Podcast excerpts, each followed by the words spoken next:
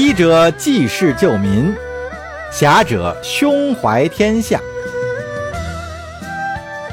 欢迎您收听多人有声剧《大宋医侠传》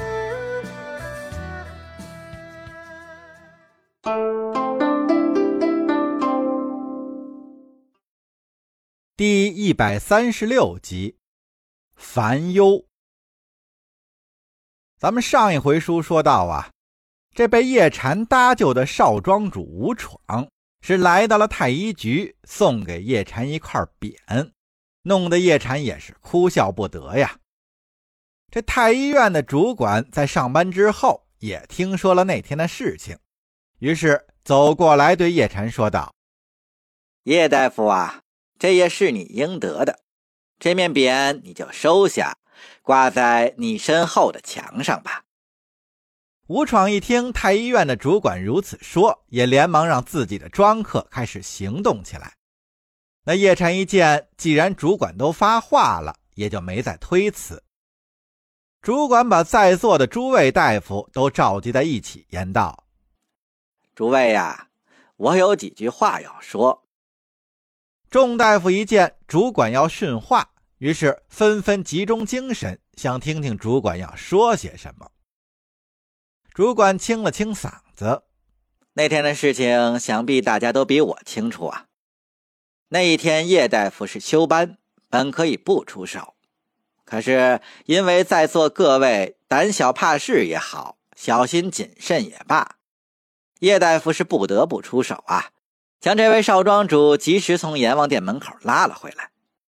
诸位呀，咱们可都是拿着朝廷俸禄的衣冠呀，这救死扶伤是咱们的职责，遇事退缩，实在不是圣人所为呀。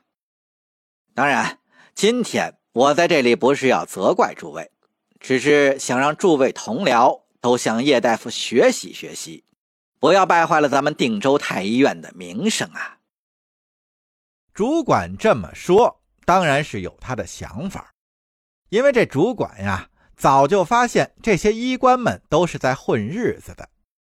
定州之战以后，大家也都松懈下来，这时间长了就懒散了。每次来了病人都没有主动医治的，都是等他这个主管指派，这才心不甘情不愿去动手诊治。若是长此以往啊，这定州太医院的口碑也会越来越差。他作为主管呢，面子上也不好看，对将来的仕途也不利。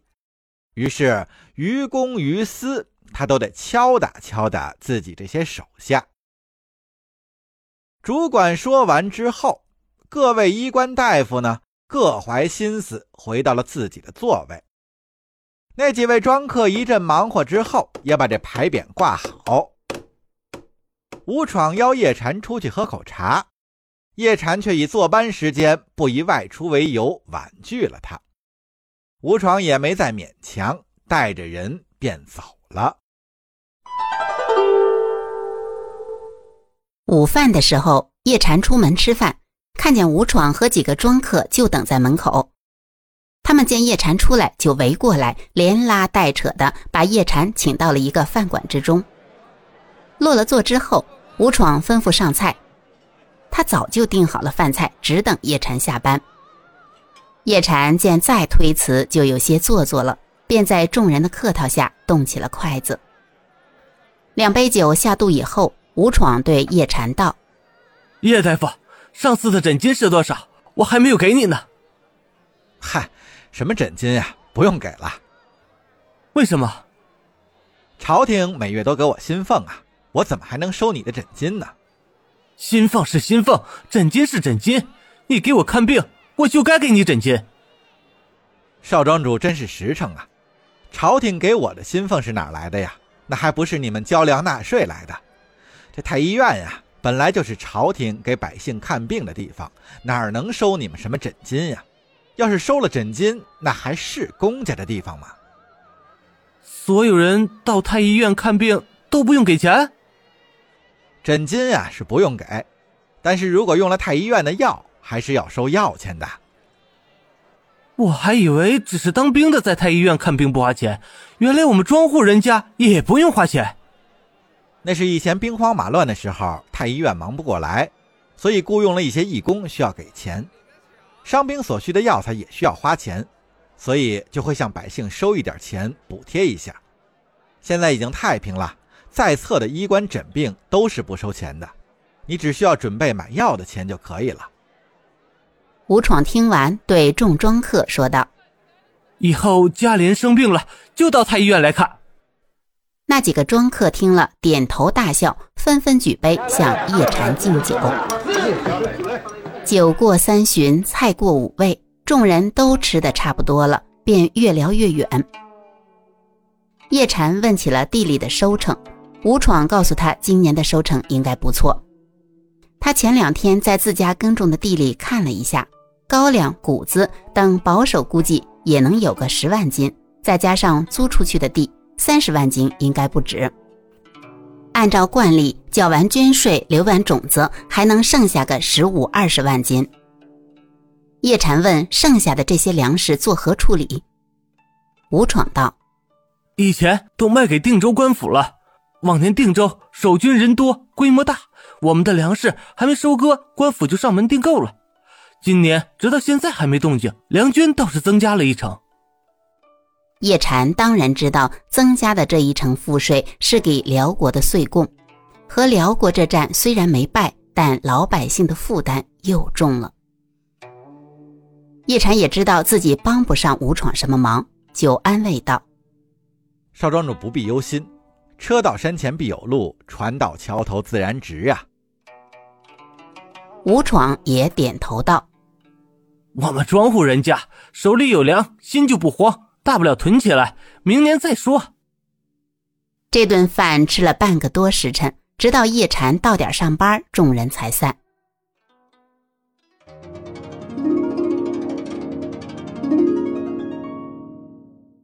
一转眼呀，回家的刑期便到了。叶禅好不容易抽空买了个波斯红宝石的戒指，送给墨渊。这一次，墨渊没有像之前收到象牙梳子那次一样露出娇羞的神态，而是表情严肃的让叶禅去退掉。叶禅当然不肯呀，好说歹说，才以下不为例结束了争执。一路无书，二人回到了青州之后，叶家人自然是欢天喜地，叶禅平安无事的和墨渊一起回来了。这就是最美满的结局。虽然他们早就从书信中得知叶禅没事儿，但亲眼看到两人站在眼前，才让他们真正的把心放到了肚子里。与叶家的欢天喜地不同啊，沈家的气氛却是有些压抑，因为沈万达从京城带回来一个不太好的消息。自打宋辽结盟之后，皇帝赵恒开始废弛军备，有一些重文轻武的倾向。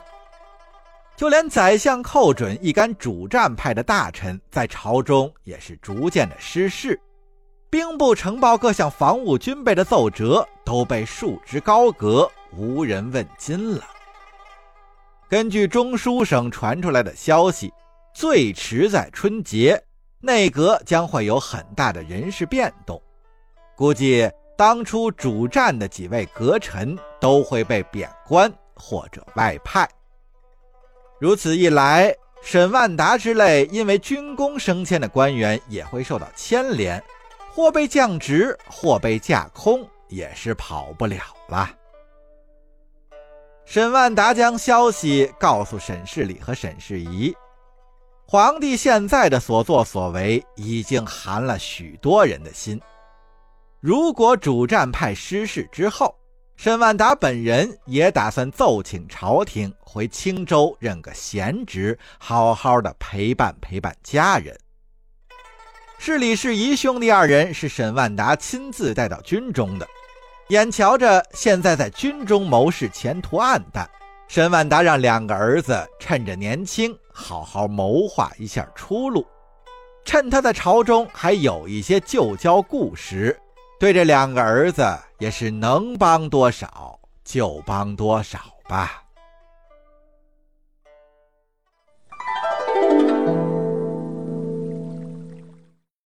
中秋节，叶禅来到沈府拜见沈万达。沈万达因在定州之战中有愧于叶禅，所以在府中很隆重地宴请了叶禅。在酒席上，他对叶禅说道：“叶禅，在外人看来你是高攀了我沈家，但我们沈家人都知道你是我们沈家的恩人呐。”叶禅急忙拦道：“沈大人，您此言差矣啊！没有您的栽培，我哪会有今天呀？”沈万达苦笑道：“栽培，哪儿有什么栽培？太医院是你自己考的，军功是你自己拿命换的，我只是个不顾自己家人性命的将领罢了。”叶禅刚要开口，沈万达伸手制止了他，继续说道：“叶禅，所谓飞鸟尽，良弓藏；狡兔死，走狗烹。”眼下边关已定，我们这些带兵的往后就与朝廷和社稷无用了。将来能不连累你们就不错了。你们以后的路还很长，自己一定要看好方向，走出个样来。有什么困难就跟我说，只要我有一口气，就不会袖手旁观。沈大人放心，我一定会努力的。墨渊，我就交给你了。你回家和父母商量一下婚期，我给你们风风光光的办一个婚礼。